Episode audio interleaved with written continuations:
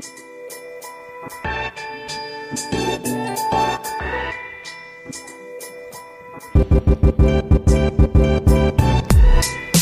Hallo und herzlich willkommen zu einer neuen Folge von Unboxing Agile, deinem Podcast für besseres Arbeiten.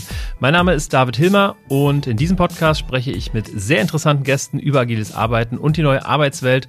Heute habe ich Marc Poppenborg zu Gast. Er ist Gründer von Intrinsify, einer Unternehmensgruppe, ähm, als Bewegung gestartet und heute Beratung und Akademie vereint. Und wir sprechen darüber, wie zeitgemäßes Führen eigentlich aussieht. Marc nennt das Future Leadership. Darauf kommen wir später noch zu sprechen Ähm, eine kleine Anmerkung noch. Natürlich gibt es außerdem wieder heute einen Buchtipp, ähm, denn diese Folge wird wieder unterstützt von unserem Werbepartner Blinkist, die App, mit der man in 15 Minuten versteht. Und zwar Inhalte von über 1000 äh, Büchern, beziehungsweise von über 5000 Büchern, äh, die zusammengefasst werden und die man dann lesen und auch hören kann. Unter blinkist.com slash unboxing gibt es wieder einen 25% Rabattcode und die ersten Tage sind kostenlos und ganz einfach wieder kündbar. Alle Infos gibt es auch nochmal in den Shownotes und jetzt würde ich sagen, geht es los. Herzlich willkommen, Marc. Hallo David, danke für die Einladung. Ja, sehr gerne, Mensch. Äh, ich bin total ähm, erstaunt. Ich habe dich gefragt, wo bist du gerade? Und du bist tatsächlich in England, Mensch. Das ist ja ziemlich cool. Seit wann äh, bist du denn da? Seit wann wohnst du da? Ähm, genau, ich bin hier nicht zum Urlaub gerade, sondern ich wohne hier seit 2016 in der Gegend von Brighton. Ähm, ich habe früher westlich von Brighton gewohnt, jetzt wohne ich östlich von Brighton in einem kleinen Dorf, aber das ist nur 10, 15 Minuten entfernt und dadurch hat man so das Beste aus beiden Welten oder aus vielen Welten. Die Nähe zum Meer, die Nähe zu einer wunderschönen Hügellandschaft, die sich South Downs nennt, die Nähe zu einer sehr inspirierenden, liberalen, kreativen Stadt namens Brighton. Und gleichzeitig wohne ich in einem kleinen Dorf, wo man jeden Tag die gleichen Leute sieht. Und das ist irgendwie eine sehr, sehr coole Kombi und hast äh, direkt das Meer neben dir. Das hast du mir schon äh, dankenswerterweise äh, geteasert und äh, mich damit ein bisschen neidisch gemacht. genau, das steht hier direkt vor der Tür. Surfbretter, äh, sind in greifbarer Nähe. Das, äh, ist, das, das ist wirklich ein Traum-Setup. Ich habe äh, lange darauf hingearbeitet und freue mich, dass das jetzt Realität ist. Sehr cool. Ja, so will man noch arbeiten und genau darüber sprechen wir auch heute, äh, wie man denn zeitgemäß und glücklich ähm, arbeitet und dann auch führt. Ähm, als allererstes habe ich aber äh, eine Frage an dich, die ich ähm, jedem Gast stelle ähm, am Anfang. Das ist eine relativ neue Kategorie, deswegen ähm, bin ich gespannt, was du sagst. Ähm, die Frage ist, was ist agiles Arbeiten für dich? Dich? Agiles Arbeiten ist für mich eine Arbeit, die sich daran als agil erkennen lässt oder dadurch als agil erkennen lässt, weil sie dazu führt, dass die Arbeit, die man leistet, für diejenigen, die sie in Anspruch nehmen oder abnehmen, ähm, so flexibel ist, dass sie auf die sich verändernden Ansprüche dieser Abnehmer reagieren kann. Okay, super. Vielen Dank. Wir sp sprechen später noch über agiles Arbeiten. Ähm, da hast du im Vorgespräch schon ein interessantes Statement gebracht, auf das wir noch mal ein bisschen näher eingehen. Ähm, aber ich würde ganz gerne erstmal ein bisschen über deine Person sprechen. Wenn man sich mit dir beschäftigt, dann ähm, ja, erfährt man relativ schnell, dass du dich vor einiger Zeit aus dem, ähm, ich sag mal, sicheren Angestellten-Dasein ähm, ja, losgelöst hast, um genau gegen genau dieses Modell, dieses System etwas zu tun, ähm, wo man eben immer, ja, oder wo ein typischer Arbeitnehmer beschäftigt ist, um äh, wenig sinnvolle Arbeit zu verbringen. Und du bist auf dieses Bild gekommen, äh, was übrigens auch auf der Intrinsify-Website steht, dass man äh, oder dass ihr für mehr echte Arbeit und weniger Beschäftigung sorgt. Wie, wie hat sich das bei dir entwickelt? Wie bist du drauf gekommen? War das etwas, was irgendwie zack äh, auf einmal da war oder ähm, ist es etwas, was sich über einen längeren Zeitraum entwickelt hat? Und wie und wann hast du dann den Entschluss gefasst, dagegen was zu machen? Also ich habe mich entschieden, was dagegen zu machen, bevor ich diese Erkenntnis hatte bevor ich diese, dieses Vokabular, so wie du es gerade benutzt hast, hätte benutzen können. Also ich habe mich selber als äh, unwirksam empfunden, hatte keine Lust auf meine Arbeit und das lag gar nicht so sehr an dem Unternehmen, in dem ich gearbeitet habe, ähm, sondern eher an der Konstellation, in der das Unternehmen damals war. Das war 2008, 2009 zur Finanzkrise und ähm, 10 auch noch, wo wir viele, wir nennen das, oder ich nenne das im Nachhinein Gefälligkeitsprojekte gemacht haben, also mhm. geförderte Projekte, ähm, wo wir uns als damals als äh, Beratungsunternehmen, für das ich gearbeitet habe, äh, über diese Förderungen quasi über Wasser gehalten haben in der sehr anspruchsvollen Zeit. Und dadurch hatten wir in den Schulungen und den Beratungskonstellationen, die ich da durchgeführt habe, sehr viele Geschickte, also Menschen, die ähm, eigentlich nicht aus freien Stücken dabei sein wollen, sondern weil es halt gerade die Förderung und die Kurzarbeitskonstellation so hergegeben hat. Und ähm, aus, das ist ein Grund, der zusammen mit anderen dazu geführt hat, dass ich irgendwie meine Arbeit als nicht besonders wirksam empfunden habe. Und dann dachte ich immer erst, ich bin kaputt und habe dann aber gemerkt, dass es anderen irgendwie auch so geht. Ähm, und es hat viel länger gedauert, um die Geschichte jetzt nicht zu sehr auszubreiten. Äh, noch einige Jahre, würde ich sagen, gebraucht, bis ich diese Erkenntnis hatte, dass es einen Unterschied zwischen Arbeit und Beschäftigung gibt. Also erst war ich auf dem Trichter, wir müssen für Menschen wie mich die Arbeit wieder netter, angenehmer machen. Wir müssen uns um die Mitarbeiter kümmern, weil das Leid der Arbeit ja sonst nicht tragbar ist. Und dann bin ich irgendwann auf den Trichter gekommen, Moment mal, vielleicht liegt es ja gar nicht daran, dass man einen Lastenausgleich schaffen muss zu, der, zu dem Leid der Arbeit, sondern vielleicht arbeiten ja viele gar nicht so richtig und so viel, sondern sind die ganze Zeit nur beschäftigt. Und das war eigentlich für mich einer der Durchbrüche im Denken, weil ähm, das auch, wenn man jetzt die ganze New Work-Diskussion beobachtet, glaube ich, auch einer der Kerndurchbrüche im Denken für diese ganze Szene sein könnte. Also anstatt sich darauf zu fokussieren, wie machen wir es den Menschen gerecht, und wie, ähm, du hast eben das Wort zeitgemäß genutzt. Ähm, ich würde nicht sagen, es geht um zeitgeistgeschwängerte Erkenntnisse, ähm, sondern es geht um wertschöpfungsorientierte Erkenntnisse. Und ich habe erkannt, in vielen Organisationen sind die Kenntnisse über wirksame Führung, wirksame Organisationsprinzipien so unge unangebracht, so unpassend für die Wertschöpfungsherausforderungen, die viele Unternehmen heute haben, dass viele Mitarbeiter gar nicht dazu kommen, zu arbeiten. Die sind die ganze Zeit nur von internen bürokratischen Steuerungsapparaten abgelenkt. Und das wiederum nährt all das, worüber du eingangs gesprochen hattest, nämlich diese gewisse äh, ja, innere Kündigung, die Sinnlosigkeit, die man empfindet. Ähm, das heißt, der Hebel ist ein ganz anderer, nämlich eigentlich die Wertschöpfung interessanterweise. Also, um es zuzuspitzen, ich habe erkannt, wenn wir uns nicht um den Menschen kümmern, sondern um die Wertschöpfung, mhm. dann dienen wir damit paradoxerweise vor allen Dingen den Menschen. Okay, okay, verstehe. Ähm, okay, und das ähm, ich hatte gerade eben noch ähm, dein Buch in der Hand und habe da ein bisschen rumgestöbert. Äh, dazu kommen wir natürlich später nochmal, wenn es um den Buchtipp geht. Ähm, mhm. Aber darin schreibst du auch das, ähm, dass dieser, ja, eigentlich ist es ja der, der ähm, das Paradoxe, dass wir, wie du es gerade gesagt hast, nicht ähm, über den ähm, über den Menschen reinkommen, sondern über das System. Also, dass wir eine Organisation als System sehen. Und da geht es ja auch ganz viel über die Systemtheorie, mhm. was dann am Ende den Menschen wieder hilft. Ich würde da direkt reingehen und äh, mal fragen, was ist denn diese Systemtheorie? Ne? Also ich glaube, dass, dass viele, auch Hörer und Hörerinnen dieses Podcasts, äh, das Thema Systemtheorie vielleicht selber schon als Background haben, äh, vielleicht sich hier und da ausbilden haben lassen und Systemiker sind. Ähm, aber vielleicht bringst du das nochmal irgendwie auf den, auf den Punkt, was ist denn, was bedeutet die Systemtheorie und was ist das für eine, für, für ein, ja, am Ende auch Mindset oder Weltbild oder Bild auf die Arbeitswelt? Ja, ist eine anspruchsvolle Frage äh, und ich, ich versuche es so kompakt wie möglich zu beantworten. Zunächst mal, indem ich es abgrenze von anderen Dingen. Also es ist nicht das gleiche wie systemisch. Das kann sich überlappen, aber mhm. es ist mhm. nicht das gleiche. Es gibt ja in, ne, inzwischen quasi systemische Coaches, systemische Berater, systemische Therapie, systemische alles. Alles ist, vieles ist systemisch. Ähm, und das ist weitestgehend eine, eine Haltung, ein, eine Erkenntnis, dass vieles zusammenhängt, dass man das also gesamtheitlich denken muss. Es gibt auch viele Methoden in der systemischen Szene, aber auch die sind nicht, die haben keine scharfe Kontur. Manche sagen, das ist schon, das ist schon systemisch, das noch nicht. Oder ähm, das ist eine systemische Haltung, das ist keine systemische Haltung. Ähm, das heißt, das ist nicht besonders kontrastreich. Es ist nicht äh, möglich, eindeutig zu sagen, was ist eigentlich das Systemische. Mhm. Ähm, Systemtheorie hingegen ist sehr genau zu benennbar, hat sehr scharfe Konturen. Und zwar, weil es wie die Mathematik oder die, ähm, die Gravitationstheorie eine sehr abgegrenzte Theorie ist mit klaren Begrifflichkeiten, die auch klar definiert sind.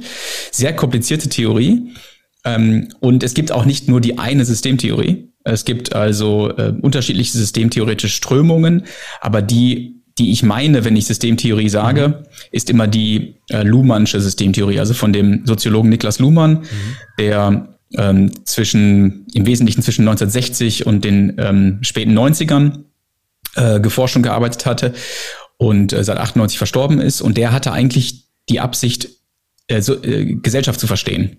Mhm. Und er wollte gesellschaftliche Phänomene erklären, also so eine, eine, eine Theoriewelt aufstellen und ein Begriffsinstrumentarium erarbeiten, damit man gesellschaftliche Phänomene plausibel erklären oder auch vorhersagen kann, mhm. anstatt staunend davor zu stehen. Also zum Beispiel sowas wie die Beobachtung, dass vielleicht äh, die Mehrheit äh, vielleicht auch die überwiegende Mehrheit aller Menschen sagt, wir wollen gemeinsam die Umwelt nicht verschmutzen und trotzdem tun wir es jeden Tag gemeinsam. Mhm. Oder aufs Unternehmen bezogen, wie kann es sein, dass man jeden Mitarbeiter im Unternehmen fragen kann, möchtest du deinen Kollegen vertrauen können und möchtest du ihnen vertrauen? Und wahrscheinlich man bei 99 Prozent der Mitarbeiter die Antwort bekommen würde, ja klar will ich das, wäre ja. viel schöner. Trotzdem macht man es nicht. Trotzdem erlebt man sich gegenseitig in einem Misstrauensverhältnis. Wie kann das sein? Und die Systemtheorie liefert da sehr scharfe äh, Antworten drauf, indem sie ein Begriffsinstrumentarium prägt, das einem diese ähm, sozialen Dynamiken erklärbar macht. Und die, das einfachste Bild, das ich gefunden habe, um das mhm. kompakt zusammenzufassen, was Luhmann uns erklären will, ist die Analogie zum Brettspiel. Also wenn du ein Brettspiel kaufst, dann kriegst du das Spielbrett geliefert und die Spielfiguren und alles, was dazugehört, aber die Spieler sind da nicht mit drin. Und wenn wir beiden jetzt ein bestimmtes Brettspiel, also Mensch ärger dich nicht spielen beispielsweise, ja. dann verhalten wir uns ganz anders, als wenn wir ein anderes Brettspiel spielen. Also vielleicht Dame oder äh, Monopoly oder Carcassonne. Und wenn man den Spieß umdreht und die Beobachtungsebene wechselt, dann könnte man auch sagen, eigentlich spielt das Spiel ja uns. Mhm. Also eigentlich will ja das Mensch ärger dich nicht Spiel mit seinen eingebauten Mustern dafür sorgen, dass wir das Spiel so ähm, bedienen, dass es sich selbst fortsetzen kann. Ne? Also mhm. das Spiel will, dass du würfelst. Und solange du das tust und ich das tue und wir den Spielregeln folgen, geht das Spiel weiter. Das heißt, wir sind eigentlich vom Spiel instrumentalisiert. Und wenn man diesen Blick überträgt auf die ähm, Beobachtung von Unternehmen, und auch ein Unternehmen als einen solchen sozialen Vorgang beobachtet, wie ein Spiel, das eingebaute Regeln hat und das sich eben unterscheidet von anderen Spielen, anderen Unternehmen in dem Fall, dann kann man das ganze Verhalten, das man im Alltag beobachtet, plötzlich auf eine andere Art und Weise bewerten. Also, wo man sonst vielleicht sagen würde, die Mitarbeiter haben nicht das richtige Mindset, um agil zu arbeiten oder um sich zu vertrauen oder um Verantwortung zu übernehmen, oder um innovativ zu sein. Deswegen müssen sie ihr Mindset ändern, damit sich die Organisation ändern kann. Stattdessen kann man sagen, Moment mal, vielleicht ist das Spiel auf eine Art und Weise, ich sage jetzt erstmal eingestellt, mhm. Ähm, bei der Innovation, Verantwortungsübernahme, Vertrauen und so weiter äh, keine opportunen Verhaltensweisen sind. So wie man beim Monopoly-Spiel ja auch sich selber schaden würde, wenn man ständig irgendwie kooperativ wäre. Mhm. Ne? Dann würde man das Spiel nicht, den mhm. Spielsinn verfehlen. Und genauso gibt es in Unternehmen äh, oft auf der Oberfläche gar nicht erkennbare, ungeschriebene Spielregeln, die sich als Ergebnis der Vergangenheit eingestellt haben und die Mitarbeiter dazu verführen, sich auf eine bestimmte Art und Weise zu verhalten. Und dass das so, okay. dass das hilft, so zu, drauf zu schauen, äh, kann man, finde ich, an vielen Alltagsphänomenen ablesen. Also es gibt Mitarbeiter, die verlassen einen Kontext, zum Beispiel einen Bereich im Unternehmen, und kommen zu einem anderen und plötzlich entfalten die sich und mhm. zeigen ganz andere Seiten von sich oder andersrum genauso. Und die sind ja nicht plötzlich anders geworden, die haben kein neues Mindset, die haben nicht irgend, also ne, da ist, da hat sich nichts geändert an Menschen. Die Spezifikation ist die gleiche geblieben sozusagen, aber der Kontext ist ein anderer. Und das ist nur mal, das ist ein kleiner Ausschnitt von dem, ja. was die Systemtheorie an Erklärungs äh, Potenzial bereithält, um ja. soziale Vorgänge besser zu erklären.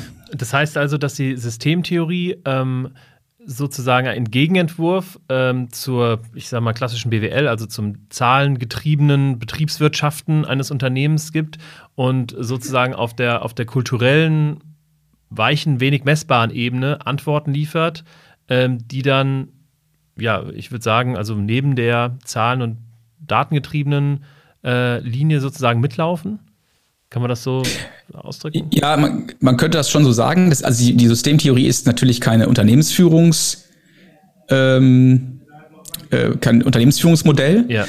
sondern ist erstmal ein, ein, eine Theorie, die soziale Dynamiken modellierbar macht äh, okay. und, und nachvollziehbar macht und beschreibbar macht. Aber trotzdem stimmt eine Aussage im Kern. Also man kommt mit dem systemtheoretischen Blick, wenn man dieses Werkzeug benutzt zum Denken, mhm. dann kommt man auf andere Ideen, wie man das Unternehmen führen würde. Aber die mhm. Theorie ist insofern eine echte, wahre Theorie, als dass sie gar keine handlungsanleitende Empfehlung gibt, so wie die Mathematik auch keine mhm. handlungsanleitenden Empfehlungen gibt, sondern sie stellt dir einfach was zur Verfügung, mit dem du besser denken kannst. Ne? Wenn, wenn ja. du eins plus eins sagst, kommst du zu zwei und wenn ich das mache, komme ich auch zu zwei. Also wir, wir ja. meinen das gleiche, wenn wir eins und eins meinen oder zwei. Ähm, und das versetzt uns gemeinsam in die Lage, ähm, Probleme viel auf viel hoherem Niveau lösen zu können. Ne? Wenn uns die Mathematik nicht zur Verfügung stehen würde, dann könnten wir uns über bestimmte Sachverhalte gar nicht unterhalten. Mhm. Und so macht das die Systemtheorie auch. Und wie jede gute Theorie ist sie nicht, zwar nicht handlungsleitend, und trotzdem hilft sie mir in der Praxis, auf bessere Ideen zu kommen. Und ja, ähm, sie bringt Dinge in, äh, auf die Bühne, sie, sie, sie, sie erweitert den Horizont, um etwas zu sehen, was die Betriebswirtschaftslehre überhaupt nicht im Blick bekommt. Genau. Hm. Okay, okay. Das finde ich sehr spannend und gehe da jetzt äh, mit der nächsten Frage noch ein bisschen tiefer oder vor allen Dingen praktischer drauf ein. Denn ja. ähm, ihr bietet ja die Future Leadership Ausbildung an, äh, mit dem Claim, Probleme zu lösen, die andere noch nicht mal verstehen. Und ich kann mir schon vorstellen, das, was ihr damit meint, ne, die Sachen, die andere noch nicht mal verstehen, löst ihr praktisch. Das sind die Fragen, die ihr beantwortet mit der Systemtheorie. Ne? Also, warum verhalten sich manche Menschen so und im anderen Kontext anders? Das sind Dinge, die ich nicht verstehe und die bekomme ich durch die Erkenntnis der Systemtheorie praktisch, bekomme ich ein Verständnis dafür. Genau. Und da gibt es unfassbar viele geile Beobachtungswerkzeuge und Unterscheidungen, die mir helfen, sowas zu sehen plötzlich. Also äh, es gibt, es gibt Unternehmen, die ärgern sich jahrelang über die Schnittstelle zu einem Lieferanten. Mhm. Äh, und immer streiten sie sich. Und sie merken, dass der dass die Partnerschaft schlecht ist und dass die, ähm, dass der Lieferant nicht in der Qualität liefert, wie man sich das wünscht. Und ähm, man macht sich gegenseitig Vorwürfe, man personifiziert das, man tauscht Leute aus, man tauscht auf der eigenen Seite vielleicht den, die, die, die Einkaufsmitarbeiter aus, fordert vielleicht sogar vom Geschäftsführer des Lieferanten, dass der doch mal seine Vertriebler oder wen auch immer da austauschen sollte. Aber es wird einfach nicht besser. Und das kann zum Beispiel daran liegen, dass keine symmetrische Schnittstelle vorliegt. So, ohne das Instrument jetzt oder dieses Werkzeug jetzt äh, ausgiebig äh, äh, erklären zu wollen oder zu müssen, ähm, gibt mir das plötzlich einen Blick auf eine, eine, eine, eine systemtheoretisch erklärbare Phänomenologie, mhm. die mich jetzt auf Ideen bringt, was ich tun könnte, um genau diese Schnittstelle zu symmetrisieren und dafür zu sorgen, dass sich dieses Dilemma auflöst. Mhm. Ähm, oder denk an Familienunternehmen. Äh, es gibt ganz viele Unternehmen, in denen man äh, wo man beobachtet, dass Entscheidungen ausgesessen werden. Ja. Ähm, äh, also was ich, die, die, die, die, die Marketingleiterin trifft einfach keine Entscheidungen. Ähm, und auch im ganzen Marketingbereich werden keine Entscheidungen getroffen. Überhaupt alles, was irgendwie dieses Feld betrifft, wird nicht entschieden. Und wenn man genauer hinguckt, stellt man vielleicht fest, äh, hier überlagern sich zwei Rationalitäten. Es gibt einmal die wirtschaftliche Rationalität, äh, und es gibt die Familienrationalität und mhm. es stellt sich raus, die Marketingleiterin ist gleichzeitig die Tochter vom Inhaber. Mhm. Ähm, und wenn ich jetzt die Kodierungen dieser sozialen Spiele verstehe, kann ich plötzlich verstehen, warum es für das Unternehmen total opportun ist, ein, eine Entscheidung auszusitzen, also zu vernebeln, sagen wir manchmal auch, weil man sonst Paradoxien äh, zugunsten einer der beiden Seiten auflösen müsste. Und das könnte hochgradig gefährlich werden fürs Unternehmen. Und wenn ich sowas alles ignoriere, diese ganzen Einflussfaktoren, die man sich systemtheoretisch sehr gut erklären kann, auf die man auch viel schneller stößt, ähm, dann äh, läuft man Gefahr, naiv zu intervenieren, wie wir immer sagen. Also man verändert was, man schmeißt Leute raus, man schafft neue Regeln, Prozesse, man ähm, führt irgendwelche Modelle ein, die es auf dem Markt gibt. Äh, man führt Holocracy ein, man führt agile Methoden ein, aber man weiß eigentlich gar nicht, also man tut das alles in der Hoffnung, dass sich dadurch vielleicht Probleme auflösen, mhm. die man noch gar nicht wirklich verstanden hat auf, mhm. auf der Ursache.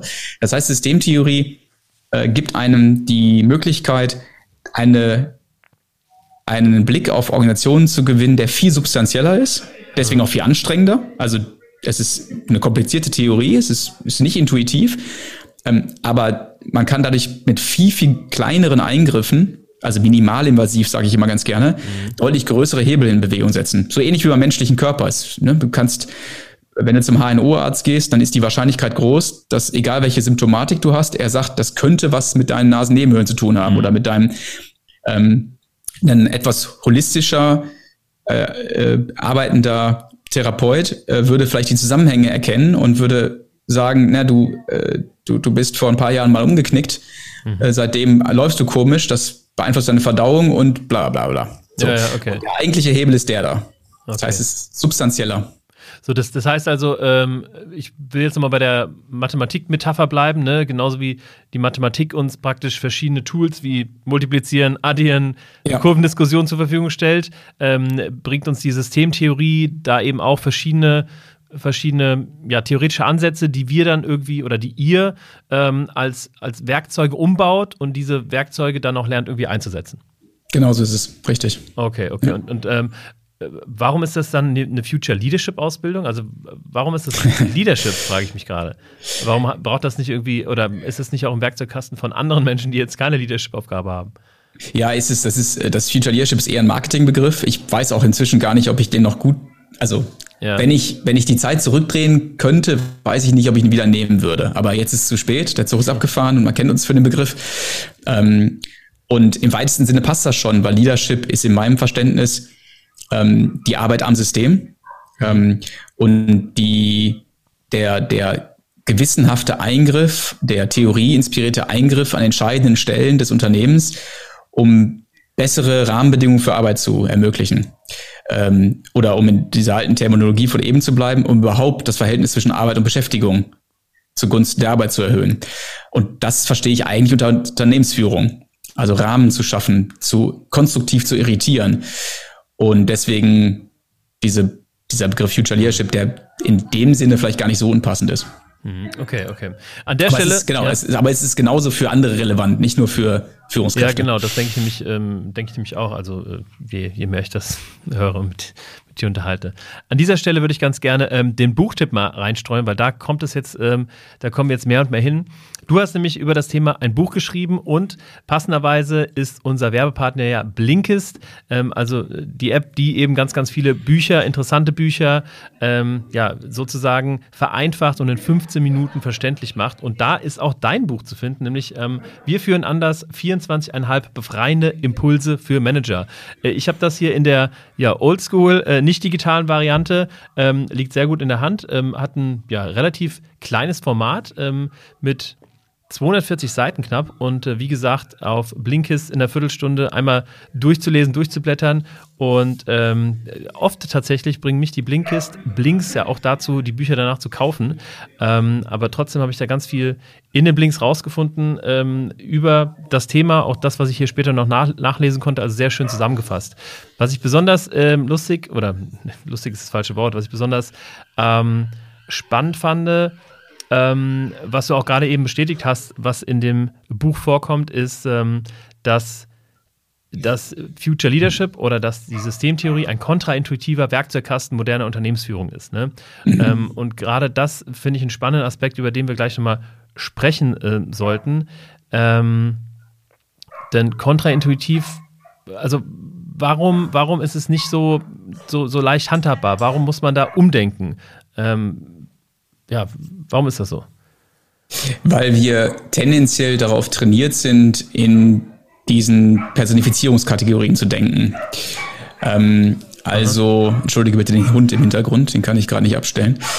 ähm, ähm, also wir sind äh, qua unserer Sozialisierung und unserer gesamten, also das sind so tief verankerte Grundselbstverständlichkeiten unseres menschlichen Umgangs, die, glaube ich, auch einen gewissen Vorteil mit sich bringen. Ich mache gleich nochmal ein Beispiel, ähm, dass wir personifizieren, dass, der, dass man menschliches Verhalten als Ausdruck eines Kontextes interpretiert, dass mhm. das erstmal ein sehr gewöhnungsbedürftiger Gedanke ist. Also wenn wir jetzt ein Verhalten irgendwo beobachten, also auch unseres gerade, was jetzt gerade stattfindet, mhm. oder hier, ich gucke jetzt raus auf die Straße und ich sehe, was irgendwer tut. Jedes Verhalten zu interpretieren als ein System, das sich gerade mittels der handelnden Personen mitteilt, ähm, ist ein sehr seltsamer, gewöhnungsbedürftiger Gedanke, weil wir immer erstmal vom Individuum kommen. Wir sind trainiert darauf zu denken, dass jedes Verhalten seinen Ursprung in den Charaktereigenschaften, Persönlichkeitsmerkmalen, Fähigkeiten und, und so weiter äh, des Menschen hat. Ähm, und das Jetzt kommt das Beispiel, hat auch gewisse Vorteile, denn stell dir ein Rechtssystem vor, in dem man nicht personifizieren würde. Ähm, also ich glaube, das ist der Kleber der Gesellschaft und eine Gesellschaft, bei der man die, den Gedanken zu sehr strukturell verankern würde, dass alles Verhalten eigentlich strukturelle oder systemische äh, Quellen hat, macht es sehr schwierig, ähm, Verantwortung zu zuzuschreiben. Ne? Mhm. Also ist jetzt ein, ist jetzt ein, ich nehme jetzt mal, konstruiere mal ein Beispiel, ist jetzt ein Kind, das in einer furchtbaren Umgebung aufgewachsen ist, mit einem absolut desolaten Elternhaus, wo, äh, wo Dinge passiert sind, die wir hier im Podcast gar nicht aussprechen wollen. Mhm.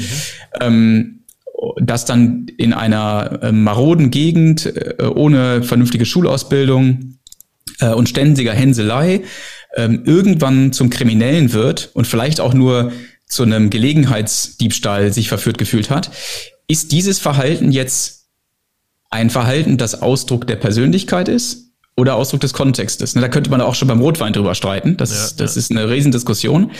Und mir geht's gar nicht so sehr darum, ob das jetzt, also ich will gar nicht dafür werben, den einen oder anderen Blick einzunehmen. Aber im Sinne dieses Problems, um das es bei unserem Alltag geht, nämlich Führungsprobleme zu lösen oder Organisationsprobleme zu lösen, geht es ja immer darum, hilft ein Werkzeug dabei, wirksamere Interventionen zu durchzuführen oder nicht. Also ist es, ist es, trifft man das Tor oder nicht, ne? Äh, ist es erfolgreicher? Ja, ja.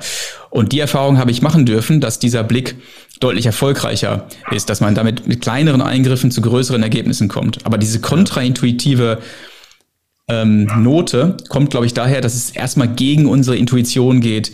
Verhalten denjenigen zuzurechnen, von denen es dem Anschein nach ausgeht. Und vielleicht noch ein Beispiel dazu, an dem man hoffentlich ablesen kann, dass es nicht ganz so einfach zu sein scheint. Mhm. Ähm, ist ein Beispiel, das ich auch sehr gerne nutze. Stell dir vor, jemand sitzt nackt auf einer Bank. Mhm. Und jetzt fragen wir uns, löst dieses nackt auf der Bank sitzen Empörung aus? Äh, oder äh, vollkommene Ignoranz und Zustimmung? Also ähm, ist das anschlussfähig? Und die Frage, die du mir wahrscheinlich stellen wirst, ist, es kommt darauf an, wo die Bank steht. Ne? Wenn sie im Park steht, löst es wahrscheinlich Empörung aus. Wenn sie in der Sauna steht, dann äh, löst es überhaupt keine Überraschung aus. Im Gegenteil, also zumindest in Deutschland und, und den wenigen Ländern, in denen man nichts trägt, wenn man in die Sauna geht, ja. ähm, ist das eine Selbstverständlichkeit.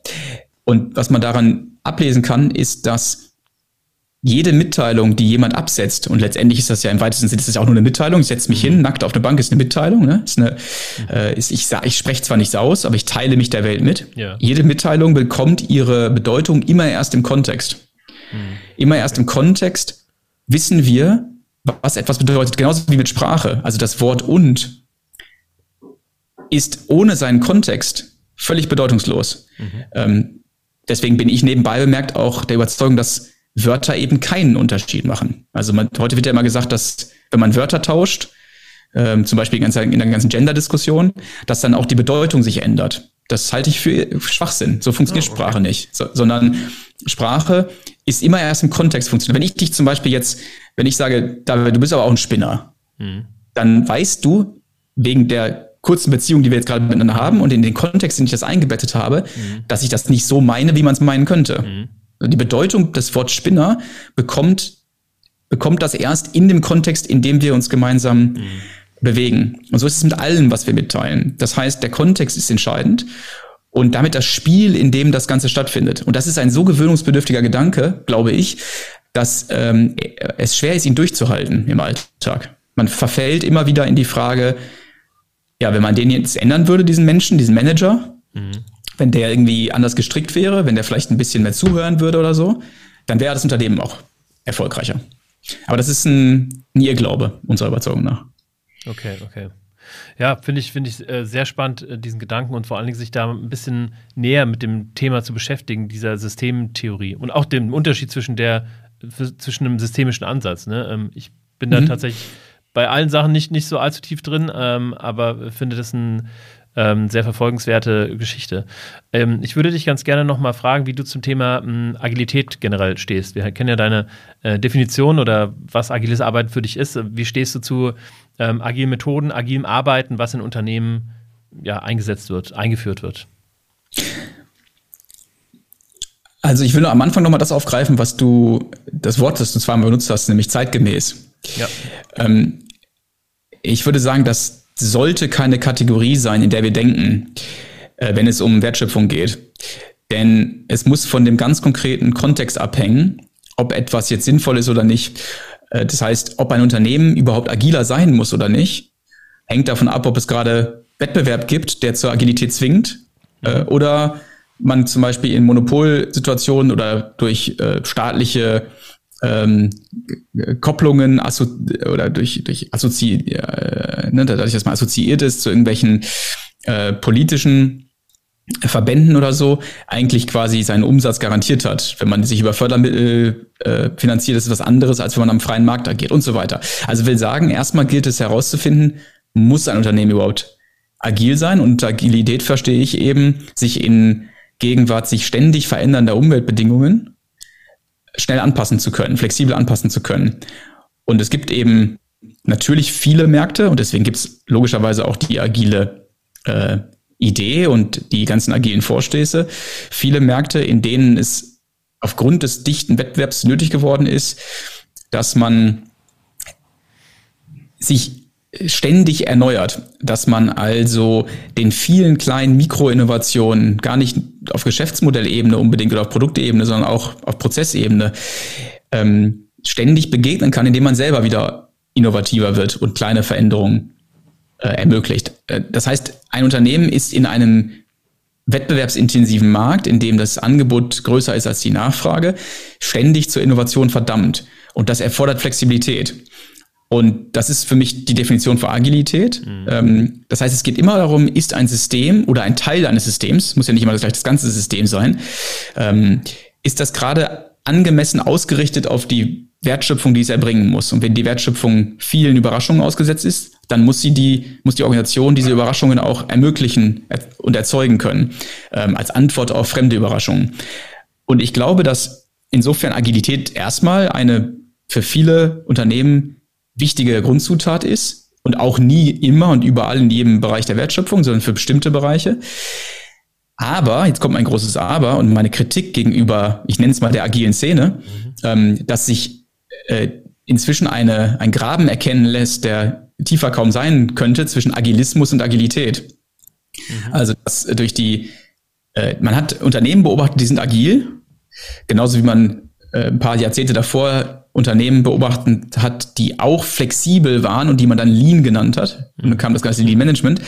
Und man hat auf der Oberfläche die ganzen Arbeitsweisen, die man beobachten konnte, versucht zu modellieren, zu abstrahieren und damit dann als Methode zu verpacken, die man dann wiederum äh, den Unternehmen zur Verfügung stellen kann. Das heißt, man hat sich quasi oberflächliche Artefakte abgeschöpft und daraus Lösungen gemacht.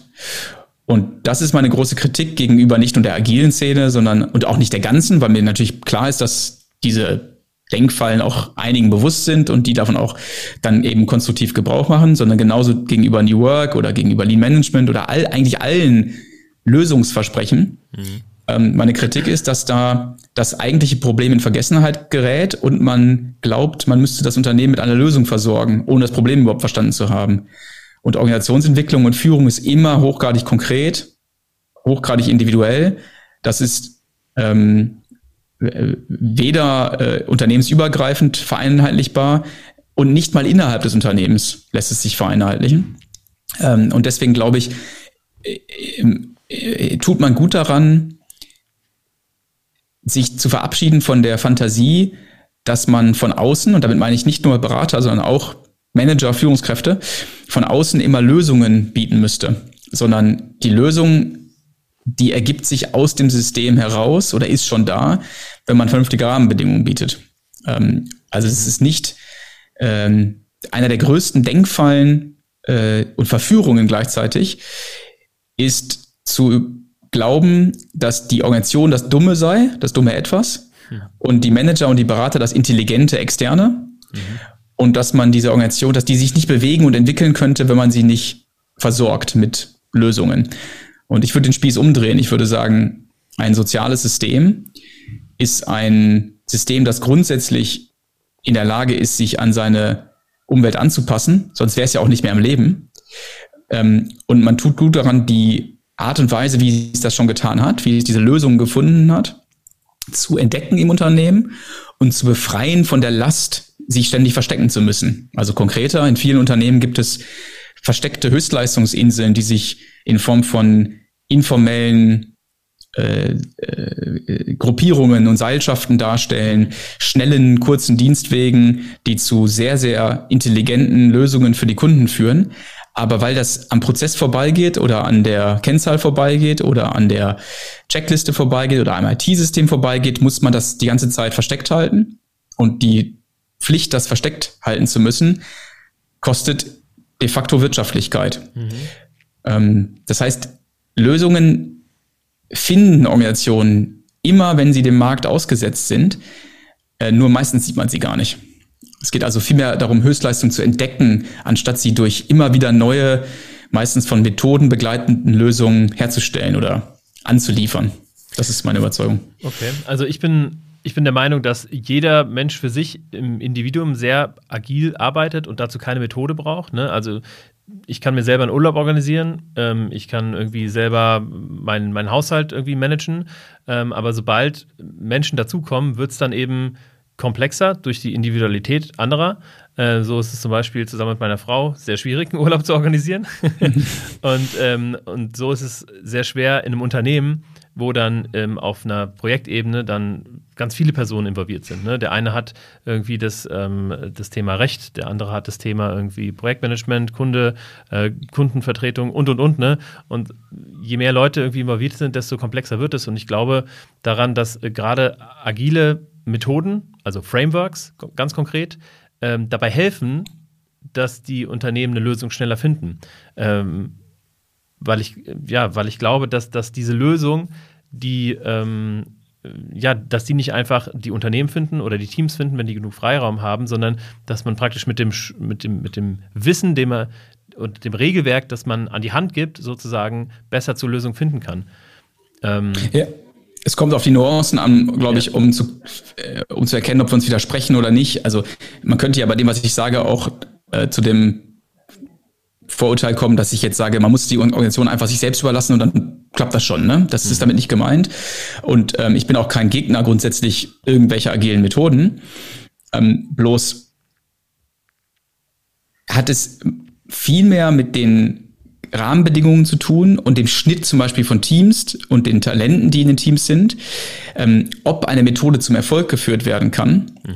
ähm, als mit der Methode selbst. Also mhm es gibt ja diesen berühmt-berüchtigten Ausspruch, äh, äh, a fool with a tool is still a fool. Ne? Mhm. Ähm, und daraus folgt, äh, nicht die Methode macht das Team erfolgreich, sondern das Team macht die Methode erfolgreich.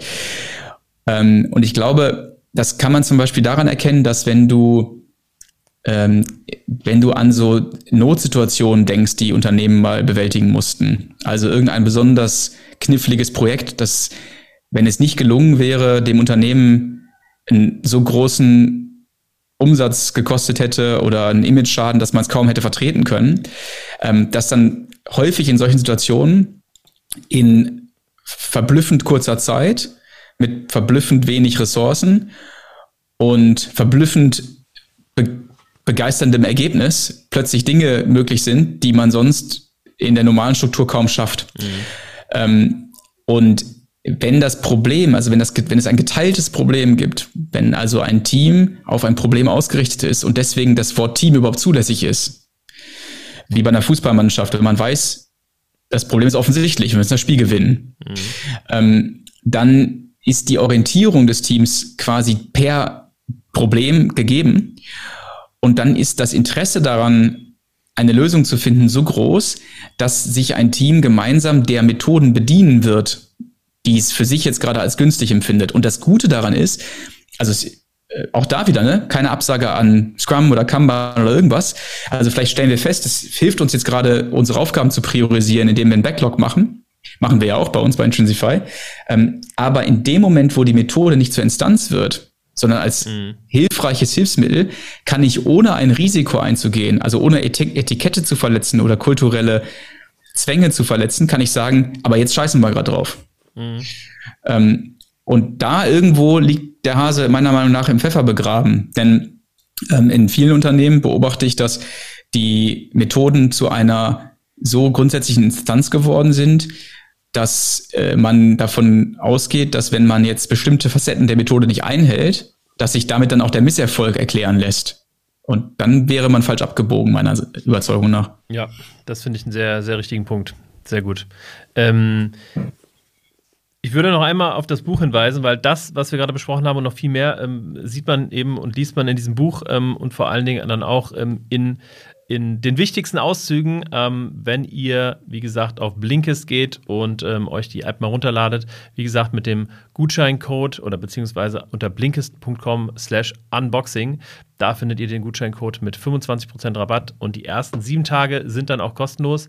Ähm, also schaut euch das ruhig mal an. Jetzt habe ich an dich aber noch die Frage. Äh, wenn man jetzt weder die 15 Minuten Zeit hat für Blinkist, noch ähm, geschweige denn die, ähm, ja, ich würde sagen, vier bis sechs Stunden für das Buch. Ja, ähm, das kommt ungefähr hin, genau. Hast du ein paar Praxistipps oder, oder leicht umsetzbare Dinge aus dieser ja, kontraintuitiven Werkzeugkiste moderner Unternehmensführung, die du uns irgendwie mitgeben kannst, äh, die uns vielleicht zum Denken anregen oder die wir gleich umsetzen können?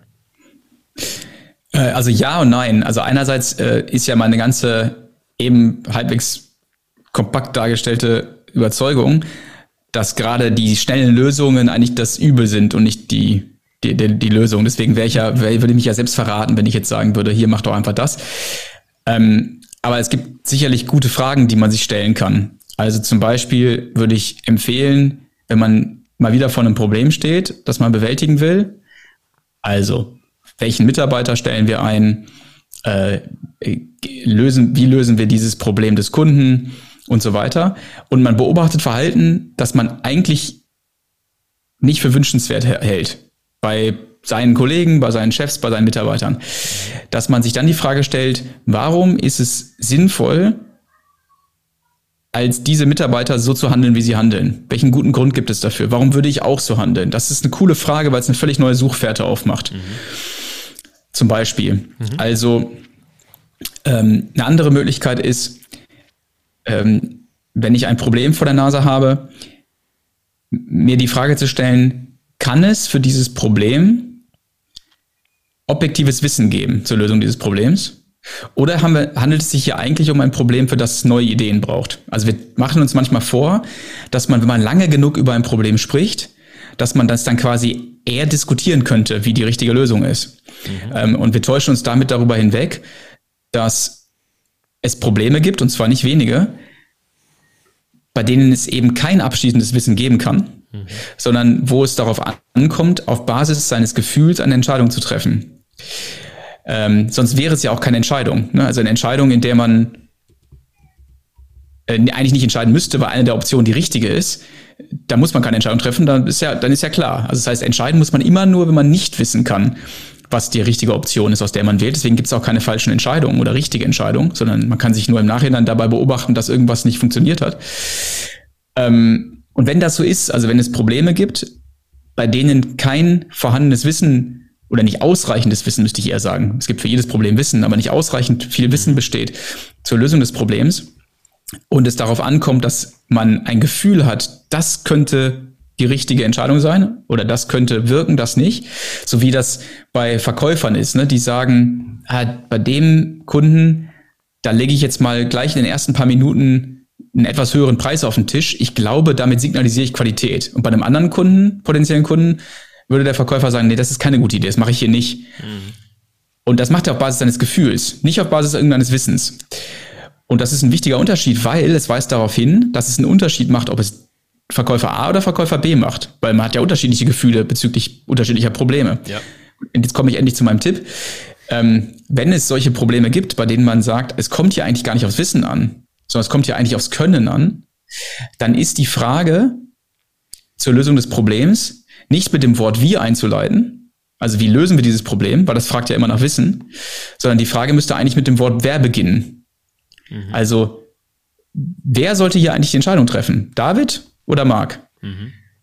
Das macht für sogenannte komplexe Probleme einen gigantischen Unterschied, weil es ja darauf ankommt, dass das Gefühl eines Könners oder einer Könnerin zum Problem durchdringen kann.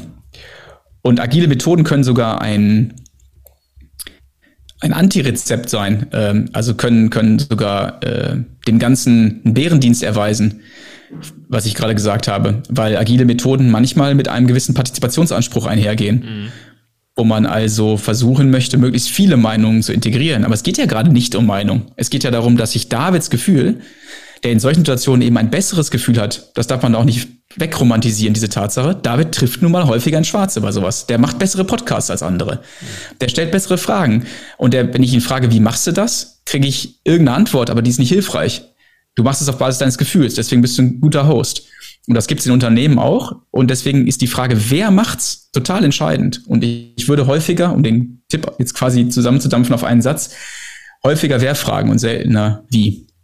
Das hat mir persönlich ähm, gerade sehr weitergeholfen ähm, in einer äh, konkreten ähm, Situation, äh, die, äh, die, äh, die wir hier haben tatsächlich ähm, im Unternehmen bei uns. Also von daher cool. vielen, vielen Dank für den Tipp, der äh, hat hoffentlich auch ähm, den anderen Hörerinnen und Hörern äh, hier und da ein bisschen weitergeholfen. Und danke generell für, für dieses äh, coole Gespräch. Ähm, letzte Frage wäre, wie kann man äh, das ganze Thema Future Leadership oder andere Leistungen von euch näher angehen? Wo kann man euch folgen? Wie kann man euch oder dich kontaktieren? Äh, die üblichen Kanäle. Also ich bin bei LinkedIn am aktivsten. Das andere habe ich fast alles vernachlässigt inzwischen. Intrinsify selbst, also meine Company findet man auch auf Instagram und Twitter und so.